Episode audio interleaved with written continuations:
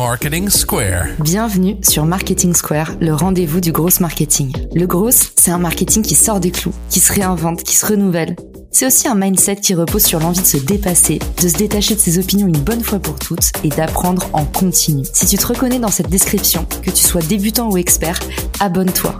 Ce podcast va devenir ton meilleur allié. Envie de vous faire inviter sur un podcast, de décrocher vos futures collaborations, de rencontrer ceux qui vendent déjà à vos clients Richmaker, c'est le nouveau réflexe malin pour développer sa croissance sans dépenser un bras en publicité. Rendez-vous sur richmaker.com ou dans les ressources de cet épisode pour déclencher vos futures opportunités. Bonjour à tous et bienvenue dans ce nouvel épisode de Marketing Square. Aujourd'hui, un épisode pour les créateurs, entrepreneurs et créateurs, même combat. Être visible, c'est tout un business. Et c'est un business qui rapporte, un business lucratif dont on va discuter aujourd'hui avec Jordan Succar. Vous aviez peut-être eu le plaisir de rencontrer Cassandre. Dans mon épisode 264, on avait parlé de comment lancer un festival, un événement avec un mini budget. Cassandre nous avait partagé tous ses secrets pour organiser à moindre frais. Je vous glisserai cet épisode dans la description. En attendant, aujourd'hui, on va discuter de comment monétiser son audience et évidemment, le meilleur moyen de monétiser son audience, avec du haut revenu, c'est les sponsors. Pour nous livrer tous ces secrets aujourd'hui comme à une table entre amis, j'ai invité Jordan. Jordan, bienvenue dans l'épisode. Merci Caro et salut tout le monde. Jordan, toi tu es multipreneur. Qu'est-ce que ça veut dire multipreneur? Raconte-nous un peu aujourd'hui de quoi tu vis. Alors c'est assez spécial, moi. On appelle souvent multipreneur. J'aime bien dire que j'ai une vie d'entrepreneuriat bohémien. C'est-à-dire simplement que je laisse ma créativité parler et derrière je vais monétiser certains de mes projets. Donc je peux autant organiser des événements que lancer un SaaS, que lancer une conférence ou une formation en ligne. Et de toutes ces façons, je vais pouvoir au final développer une activité qui va être euh, pérenne sur le long terme parce qu'elle est euh, multiple, comme tu l'as dit avec multipreneur. Et ce qui est génial, c'est qu'en fait, tu prouves qu'à partir d'une audience, et même aussi petite soit-elle, et d'un bon lot de connaissances, et ben finalement, on est capable de très bien vivre sur des formats de contenu complètement différents. Euh, ça va de la formation au bootcamp, tu fais plein plein de choses, et je pense que ça va être un vrai shot d'inspiration pour nos auditeurs. Qui est-ce qui peut aujourd'hui bénéficier de cette méthode que tu veux nous partager? Parce que finalement, les sponsors, ça veut tout et rien dire. Qu'est-ce que tu mets derrière ce nom? Yes, alors ce qui est super intéressant, c'est qu'on voit en ce moment que le marché du sponsoring se développe énormément en France, alors que jusqu'à maintenant, c'était quelque chose qui a souvent été assez boudé. C'est vraiment un format qui est très très développé dans les marchés anglophones, aux États-Unis notamment, et euh, on avait tendance en France à avoir une vision du sponsoring où en gros, ça serait euh, une logique d'aide on va en gros choisir un projet en tant que chef entreprise et lui donner un petit coup de main avec un petit montant, mais derrière, il n'y aura pas forcément d'attente marketing ou d'attente de véritable retour sur l'investissement. Et en partant de ce paradigme-là, ben, on avait euh, très peu de projets intéressants qui se développaient. Aujourd'hui, ce qui est en train de se passer, ce qui est super intéressant, c'est qu'on a de plus en plus d'entrepreneurs, de plus en plus d'événements, de plus en plus de créateurs de contenu qui ont pour euh, source de revenus principale le sponsoring. Il faut bien différencier le mécénat du sponsoring. Le sponsoring, c'est vraiment un partenariat commercial où il y a une attente de retour sur l'investissement. Ça va généralement se faire entre euh, un organisateur d'événements, un créateur de contenu, un projet, un espace qui a une audience et derrière une entreprise qui souhaite avoir une visibilité auprès de cette audience. Donc cette méthode s'adresse totalement à toute personne, que ce soit un athlète, un club sportif, un podcasteur, un entrepreneur qui souhaite d'une façon ou d'une autre viabiliser son projet via le sponsoring et créer de la valeur pour son audience. Et en fait, aujourd'hui, on se rend compte que les audiences, à toute échelle, ben, finalement, elles ont une valeur. Le truc le plus vrai qu'on m'ait dit sur la monétisation d'audience, c'est que l'important, c'est pas la taille, c'est plutôt la rareté. Autrement dit, aujourd'hui, si vous avez une audience de 1000 personnes dans le fitness, ben, ça vaut potentiellement moins cher que 100 personnes qui s'intéressent à la sexologie, par exemple. Donc, plus vous êtes niche, plus votre audience finalement elle est spécifique, elle est guidée, elle est instruite et donc potentiellement elle vaut beaucoup d'argent pour les sponsors. Je vous donne un exemple dans le monde du podcast. Aujourd'hui, Marketing Square qui est un podcast 100% marketing et entrepreneuriat, c'est beaucoup plus facile pour nous d'attirer des sponsors parce que on va permettre de la conversion auprès de personnes qui parlent de marketing et d'entrepreneuriat. A contrario, si j'ai un podcast qui vise un petit peu tout le monde et qui parle de tous les sujets, par exemple si j'avais le podcast de Caroline, eh ben c'est un petit peu plus difficile de vendre des produits parce que l'audience est ce qu'on appelle diluée, c'est-à-dire qu'on ne sait pas vraiment lire le sociotype qu'il y a derrière un auditeur. Donc trêve de discussion, maintenant on a compris que demain on sera tous créateurs, qu'on aura tous à minima une petite audience et qu'on peut commencer dès demain à la monétiser grâce à ta méthode.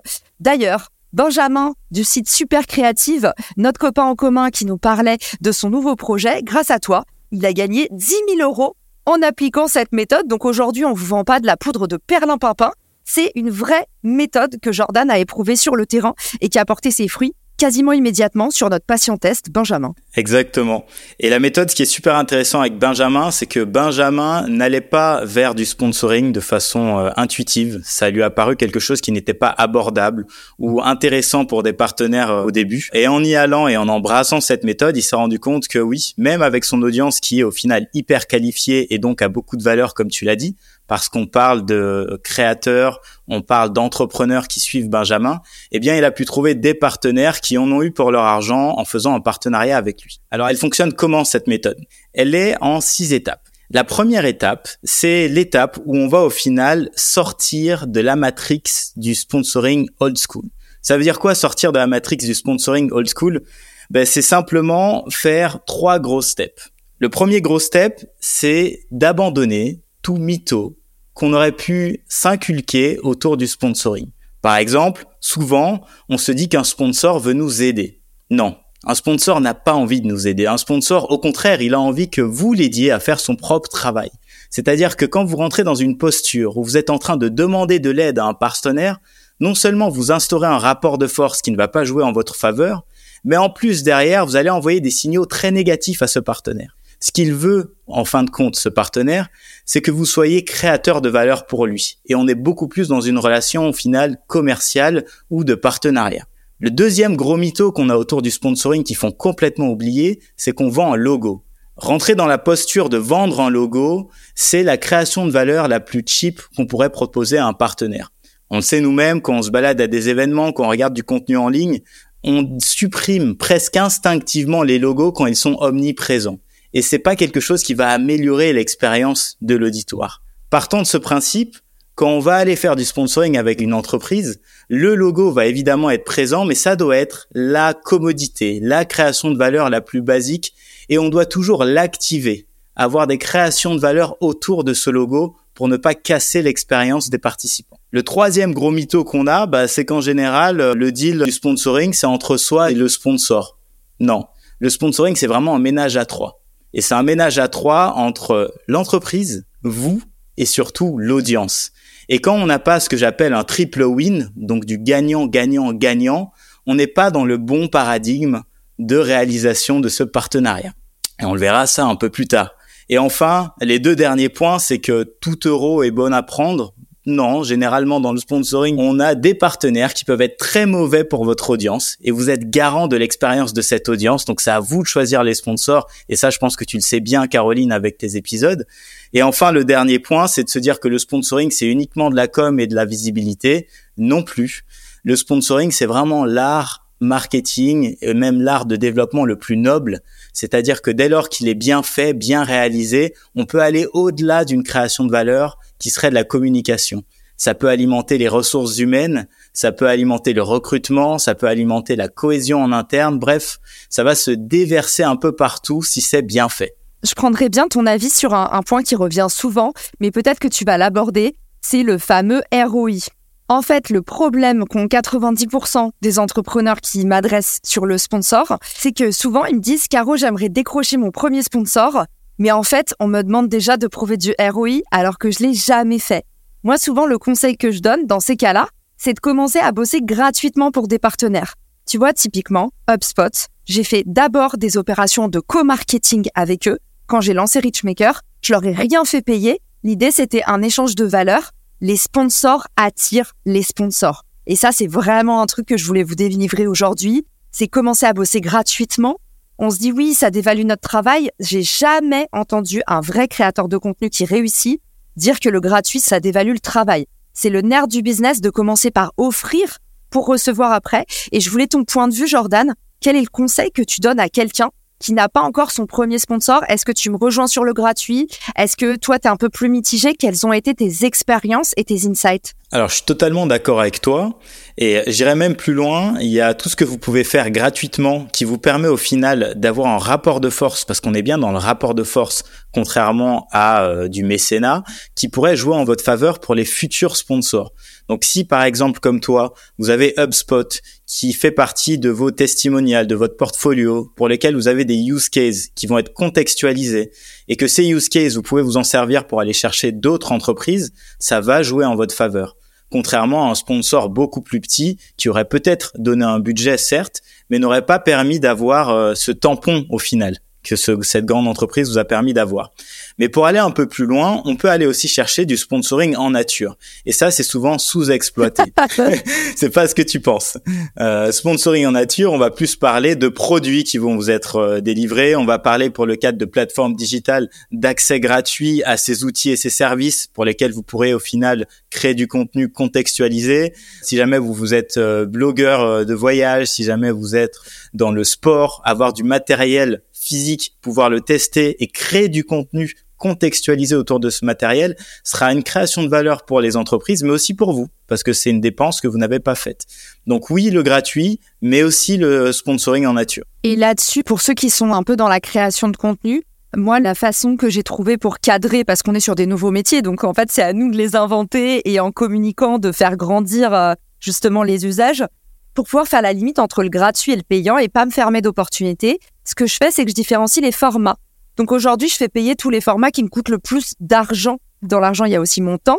Donc par exemple, moi, je fais payer tous les formats en dur. Donc des posts sponsorisés, des lives sponsorisés, des webinars thématiques, évidemment. Plus c'est des formats qui me coûtent cher euh, de temps, d'argent, d'équipe à mobiliser, plus c'est cher.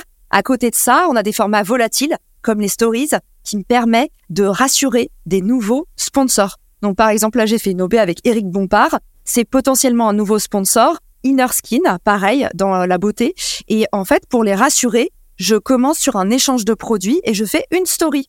Et ça, ça vous permet de valider l'attraction en n'y passant pas beaucoup de temps parce que c'est pas du tout le même travail de faire une story que de produire une vidéo avec un pitch ou une review produit. Donc euh, peut-être aussi que vous pouvez avoir des formats qui sont réservés entre guillemets à de l'échange de visibilité ou euh, pourquoi pas du co-marketing et des formats que vous vendez et sur lesquels vous gagnez votre pain. Je vous donne ça parce que c'est une question qu'on me pose beaucoup. C'est OK, où mettre la frontière entre le gratuit et payant Et souvent, on commence à faire la tête du client et c'est là que patatras, c'est un petit monde, on finit par s'emmêler les pinceaux et on perd notre crédibilité.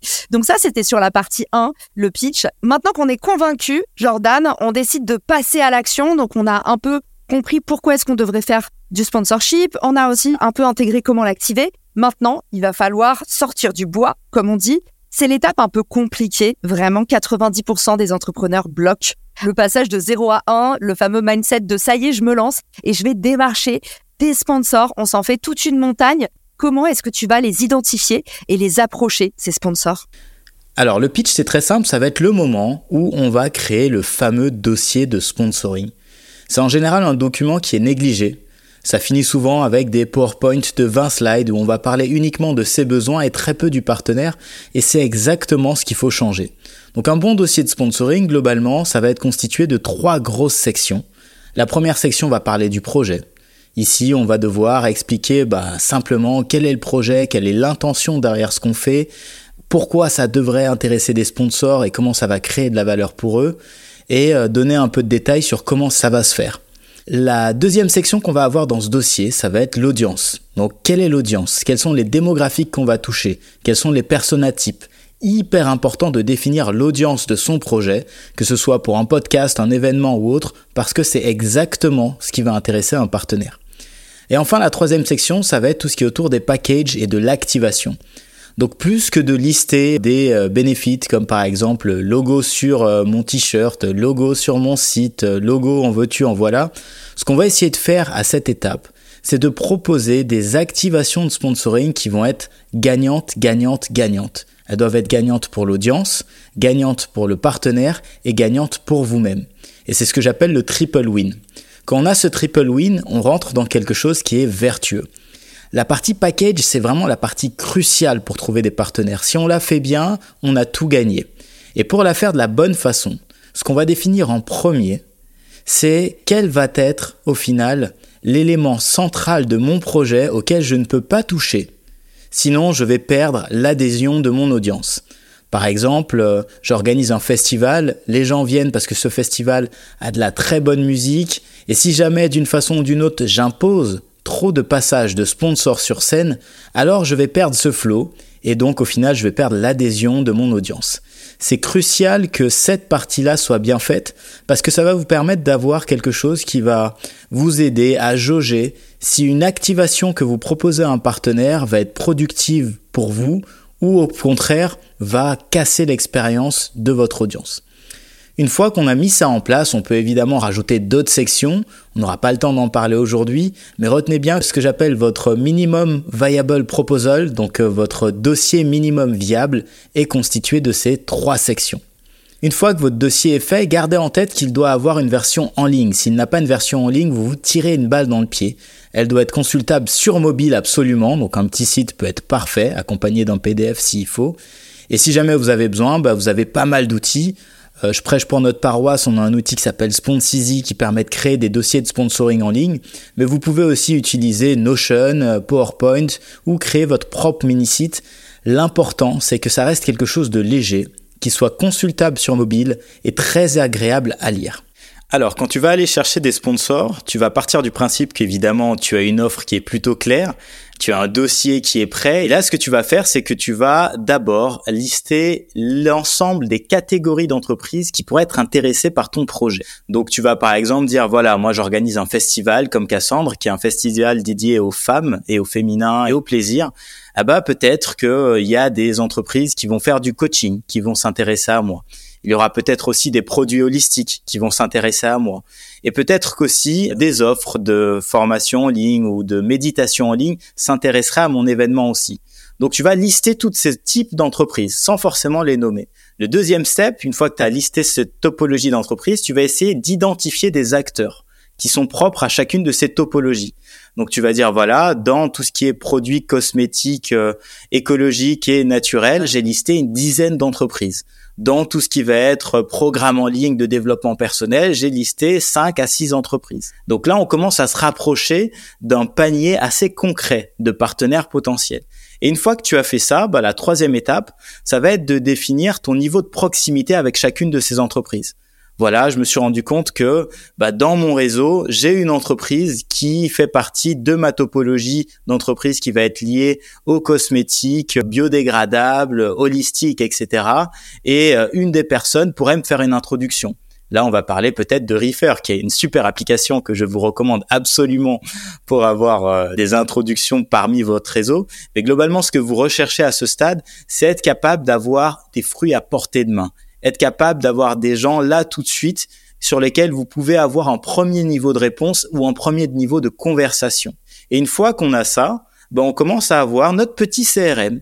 Et dans ce petit CRM, ce qu'on va faire, c'est qu'on va essayer de trouver des façons de rentrer en contact de façon très concrète et directe avec elles. Il faut toujours, quand vous allez chercher des partenaires, quand vous allez chercher des sponsors, avoir des dossiers personnalisés. Envoyer des templates qui vont être complètement génériques qui ne vont pas répondre directement aux enjeux de l'entreprise. Ça va juste, un peu comme envoyer un CV à un recruteur, vous faire tomber dans la masse et vous n'aurez pas de retour ou alors un retour qui va être très léger. Parce qu'au final, ce qui compte, c'est d'avoir un premier niveau d'investissement en temps et en attention de votre sponsor. C'est le temps et l'attention qui représentent les premiers investissements de vos partenaires. Il faut aussi garder en tête que quand vous allez contacter ces entreprises, Caro, bah, il y a toujours un humain derrière. Si jamais vous contactez, allez, on va dire la plus grosse entreprise qu'on peut imaginer, Coca ou Google, ça sera toujours un humain qui va consulter votre email, qui va rentrer en contact avec vous sur LinkedIn ou ailleurs. Dès lors, votre principal objectif, avant même de recevoir le premier euro, c'est d'aider cet humain à faire son travail. En tant que responsable des partenariats, en tant que responsable marketing, vous devez l'aider à atteindre ses objectifs et vous devez vous mettre donc dans une posture d'empathie pour réussir à lui permettre d'atteindre ses objectifs. Et d'ailleurs, un vrai bon hack pour trouver des sponsors aussi qu'on n'utilise pas assez, c'est faire appel à notre réseau. Et que vous ayez une audience de 100 personnes ou 1000 personnes, vous seriez surpris par la profondeur parfois de nos liens faibles, c'est-à-dire des personnes qu'on connaît à peine. C'est notre terrain de jeu justement euh, chez RFR. Aujourd'hui, on s'est plongé dans plein d'études sociologiques pour déterminer que, figurez-vous, que ce qui vous apporte le plus de valeur dans votre vie, ce n'est pas les cinq personnes les plus importantes de votre vie, notre entourage très proche, c'est en fait les liens faibles. Tous ces gens que vous connaissez à peine, c'est votre meilleur atout business. Premier hack, effectivement, LinkedIn. Allez sur LinkedIn. Le call d'email, ça marche aussi. Comme vous a dit Jordan, quand vous approchez les gens, toujours ayez en tête l'empathie. D'abord, vous adressez à un humain, donc on n'arrive pas tout de suite avec les gros sabots. Deuxième chose, bah, on s'intéresse à l'autre et on montre qu'on a bien fait ses devoirs. Donc, commencez par dire, je sais que chez HubSpot, vous avez un enjeu autour de l'engagement. Évitez de parler comme une brochure commerciale. Donc, moi, ce que j'adore faire, c'est des petits gifs, des petites photos. Et j'envoie une photo, par exemple, avec mon mug HubSpot ou avec ma bouteille de coco kombucha. Montrez que vous kiffez la marque et que vous avez un attachement sincère et que c'est pas juste une énième automatisation. Si vous voulez vraiment un sponsor, allez le chercher avec les dents et vous verrez, ça marche. En tout cas, aujourd'hui, si vous allez sur mon site, vous verrez que moi, j'ai tous les sponsors avec lesquels j'ai toujours rêvé de travailler et je suis allée les chercher avec les dents. Donc, faire des petits appels du pied comme ça, ça peut être aussi une stratégie de prospection. Exact. Et, du coup, je me permets de rajouter par rapport à ce que tu dis deux choses. Euh, la première, c'est que même si son réseau n'est pas forcément grand, principalement qu'on va créer du contenu comme toi, ou même quand on va avoir des clients euh, qui vont venir à vos formations ou autres, ce que j'appelle des infiltrés. Donc c'est des salariés qui vont travailler dans des entreprises et qui au final seraient ravis de vous aider à vous introduire à la bonne personne, à vous pousser en interne au sein de cette entreprise-là. Les infiltrés, c'est vraiment un atout majeur quand on va rechercher des partenaires. Il faut être capable de les identifier, de les chouchouter et surtout de les remercier parce qu'ils le font souvent de façon très authentique et sincère sans forcément attendre euh, quelque chose en retour. Et la deuxième chose, c'est que on parle de ton cas qui est génial, mais pas mal de gens pourraient se dire, OK, mais Caro, elle a une audience massive. Comment moi, de mon côté, je peux faire pour avoir des résultats même sans audience? Et c'est là où de façon assez contre-intuitive. Moi, ce que je dis souvent, c'est que dès lors où vous commencez à vendre des chiffres avec le sponsoring, vous vous tirez un peu une balle dans le pied en termes de visibilité, à moins que vous soyez déjà très gros. Pourquoi? Parce que souvent, on va vous mettre en comparaison avec de l'advertising. On va vous dire, voilà, moi, avec un budget de 500 balles euh, de pub sur Facebook, je touche infiniment plus de gens que toi avec ton événement où il y a 200 personnes. Qu'est-ce que vous pouvez répondre à ça? Bah, il a raison, le partenaire qui vous dit ça. Et c'est parce que vous, de votre côté, vous êtes positionné uniquement sur de la visibilité. Or, la création de valeur que vous pouvez proposer à un sponsor, elle va bien au-delà de tout ça. Alors si jamais c'est votre première édition pour un festival, si jamais vous avez très peu d'audience pour le moment, si jamais vous êtes un athlète qui se lance, etc., comment vous pouvez trouver des sponsors? Eh bien, il va falloir au final essayer d'être plus créatif et de vendre d'autres aspects de création de valeur. Moi, il y en a une que j'aime beaucoup, par exemple, ça va être la création de contenu contextualisé. Festival première édition, celui de Cassandre, très peu de personnes qui viennent au festival, environ 200 à 300 personnes maximum.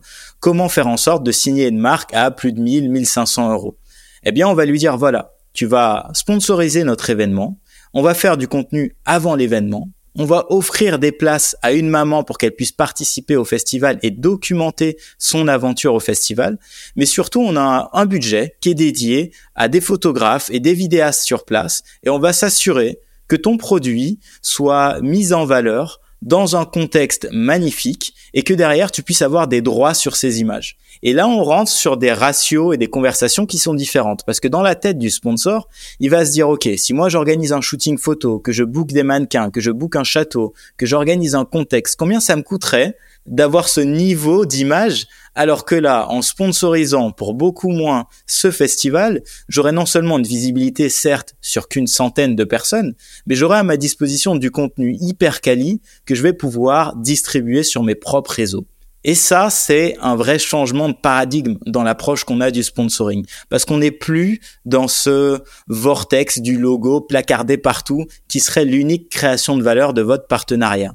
Ça peut être aussi le cas par rapport aux entreprises qui ont besoin de cohésion en interne. Si jamais vous êtes un athlète, que vous n'avez pas forcément énormément de visibilité sur les réseaux, ni forcément de gros résultats pour le moment, mais que vous avez une personnalité attachante et que vous êtes capable d'onboarder du monde avec vous, eh bien, des entreprises pourraient vous accompagner non pas seulement pour vos résultats et ce que vous allez faire pendant l'année, mais aussi pour tout ce que vous pourriez ramener en interne.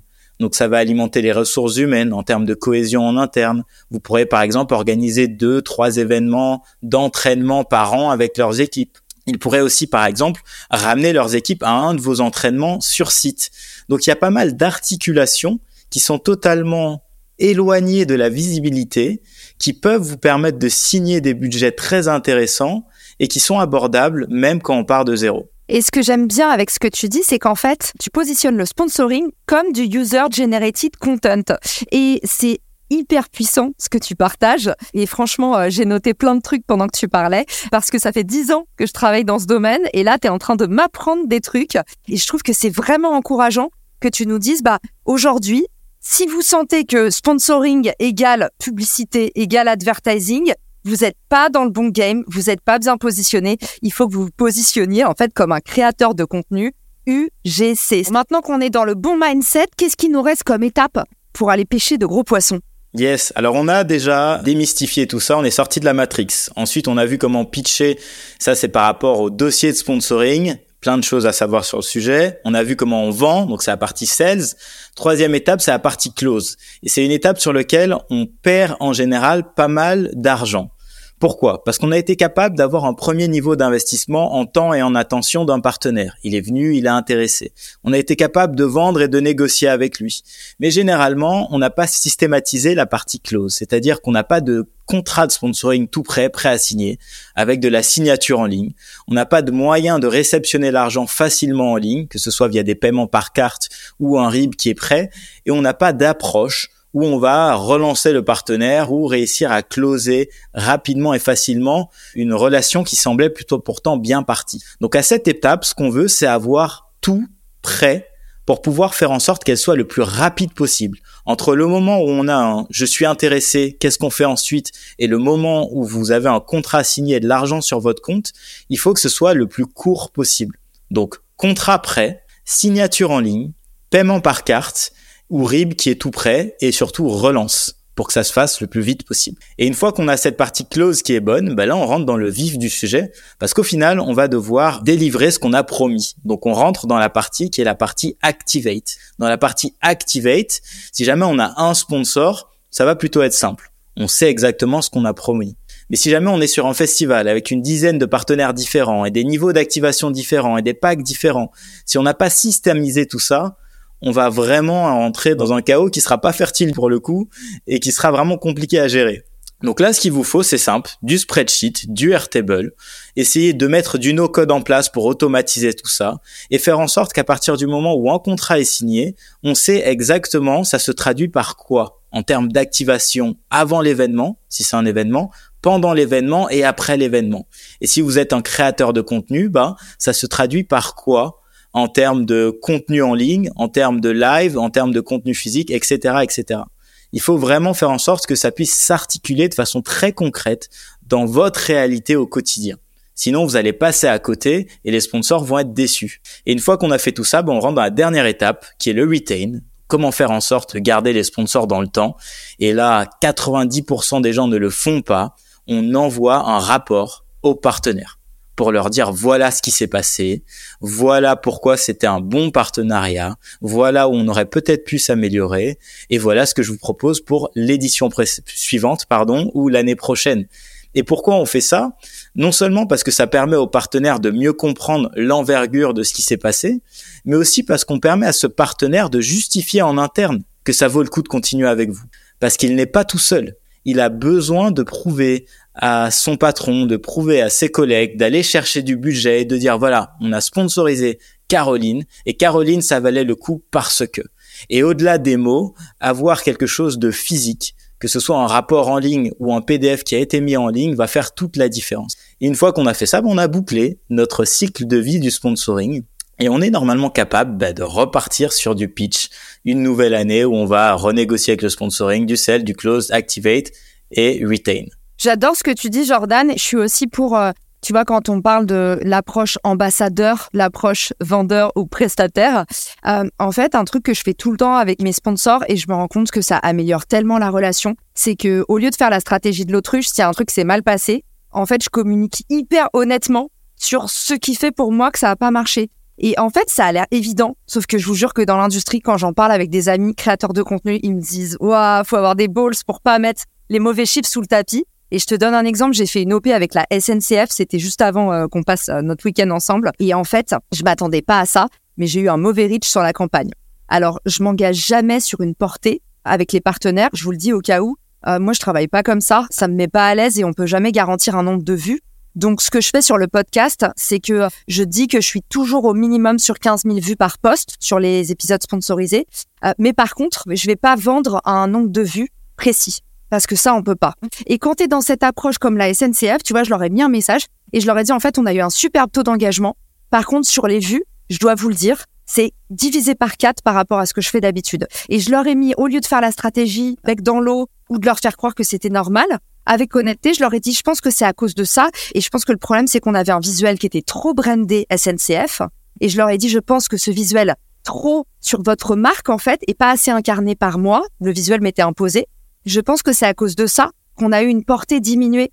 Et du coup, j'ai mis le pansement, ça saigne, et je leur ai proposé tout de suite, j'ai dit, bah moi, en fait, si on repart sur une opération ensemble, voilà ce que je pourrais faire. Et vous pouvez même dire, imaginons qu'un jour, vous avez sous-délivré, vous pouvez dire, voilà, si vous me laissez une chance, j'ai compris ce qui marchait pas, et je peux vous faire un prix sur la campagne d'après, voire proposer un petit add-on gratuit. Mais n'ayez pas peur de vous engager et de mouiller un peu le maillot, parce que au pire, si ça marche pas, à ce moment-là seulement, et vous seriez surpris à quel point c'est rare en fait que ça marche pas ou qu'on soit vraiment vraiment euh, déçu client comme côté influx. Et ben à ce moment-là, vous allez trouver une solution et vous offrez un truc en plus et vous dites au sponsor en fait, je vais délivrer jusqu'à ce que ça marche, jusqu'à ce qu'on atteigne l'objectif. L'objectif quand on bosse ensemble, c'est pas euh, de faire 10 000 vues, c'est que tout le monde ait vu ta campagne, que tout le monde ait envie de faire ton jeu concours, que tout le monde ait envie d'acheter tes produits et ça je m'y engage. Exactement, c'est euh, je pourrais pas dire mieux parce que pour le coup, on est quand même sur des relations humaines. C'est vraiment comme on a dit un ménage à trois entre toi, le partenaire, mais aussi l'audience. Et plus tu seras honnête sur ce qui se passe bien et sur ce qui se passe mal, plus ça sera pérenne dans le temps. Carrément, et même intéressant pour soi aussi parce que à mettre euh, les choses trop sous le tapis, bah c'est embêtant. Et, euh, et d'ailleurs, un truc qui marche aussi bien pour aller chercher des sponsors, c'est de demander à tes sponsors chéris est-ce que vous euh, connaîtriez un autre sponsor qui serait intéressé qu'on fasse des contenus ensemble? Parce qu'en général, les chiens font pas des chats. Quand vous vous entendez bien avec un client et que lui, il est aussi content de votre travail, en général, il va vous proposer de lui-même de vous faire une reco. C'est puis Jordan, tu viens de sortir une formation 100% no bullshit parce que toi, tu vis du sponsoring depuis plus de 10 ans maintenant et je suis hyper contente qu'on puisse la partager à nos auditeurs parce que je suis certaine de ce que tu vas leur apporter. Est-ce que tu peux nous raconter un petit peu la nouvelle formation que tu nous as préparée pour euh, un peu euh, pitcher des sponsors à volonté? Yes, alors elle est aux petits oignons. Elle s'appelle Sponsorship Hacker. Donc sponsorship en anglais, de toute façon vous mettrez le lien et hacker.com. Et globalement c'est une formation qui va être complètement holistique autour du cycle de vie du sponsoring. Donc que ce soit le moment où tu pitch, tu vends, tu closes, tu actives ou tu vas garder des sponsors d'année en année, on va apprendre à créer son dossier, élaborer son offre, définir ses packages, définir ses prix une fois qu'on a fait ça, on va apprendre comment on peut systémiser tout ça pour pouvoir aller dans un processus de vente qui va être automatisé.